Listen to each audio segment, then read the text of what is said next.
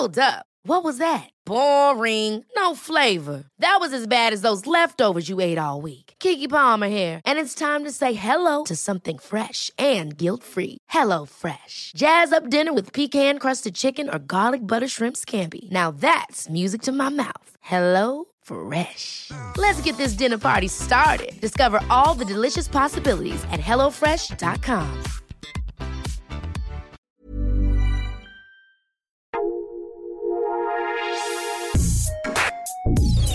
Escucha la opinión de Sergio Sarmiento, quien te invita a reflexionar todos los días con la noticia del día.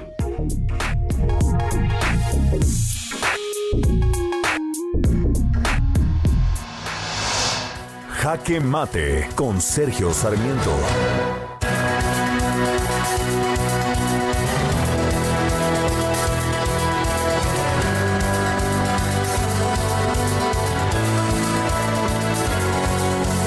Estoy convencido que deben ser los electores y no los consejeros del INE los que decidan qué partidos deben prosperar, qué partidos no deben seguir adelante, por quién, por qué candidatos y por qué partidos votar. Sin embargo, no es lo que estamos viendo en el caso de México Libre. Eh, y, y la verdad es que no hay razón para hacerlo. Vimos un ejemplo muy notable de la flexibilidad del sistema político mexicano con Morena.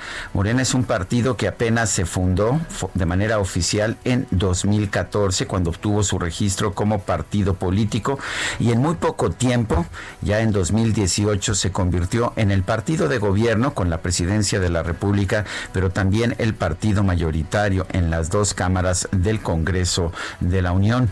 También es el partido que encabeza los gobiernos de cinco estados y de la Ciudad de México. Esto se debió a la flexibilidad del sistema de partidos que hemos creado en nuestro país, una flexibilidad que no vemos en otros países democráticos como en Estados Unidos, donde los partidos republicano y democrático han tenido el control absoluto sobre el sistema político desde la década de 1850. Por eso me preocupa el que ahora los consejeros del INE hayan tomado la determinación, a pesar de que pues contradijeron lo que decía la Comisión de Prerrogativas del propio INE, de que fueran los ciudadanos los que qué hacer con México Libre. Yo creo que México Libre viene a dividir a la oposición, no sé si sea una buena idea política lanzar un partido como este en este momento, en un momento en que pues el Partido Acción Nacional es el principal partido de oposición.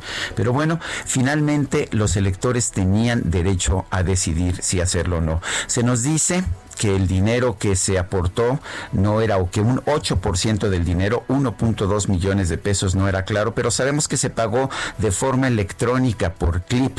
Eh, tenemos por lo menos los últimos cuatro dígitos de estas uh, tarjetas de clip y sabemos que es simple y sencillamente cuestión de hacer una petición a la pues al sistema bancario para tener la plena identificación de estos candidatos o de estos aportantes. No es la misma situación que en Morena, por ejemplo, en que sabemos que se aportó dinero en efectivo y que el propio presidente de la República hoy nos dice que su sueldo se pagaba precisamente de las aportaciones en efectivo y anónimas de los militantes. Me parece muy importante que el Tribunal Electoral del Poder Judicial de la Federación tome una decisión sensata y una decisión independiente. El propio presidente de la República está presionando a los magistrados y no creo que sea correcto. Pero creo que al final no deben ser los consejeros, no debe ser el presidente quien decida por qué candidatos podemos votar. Deben ser los electores. Yo soy Sergio Sarmiento y lo invito a reflexionar.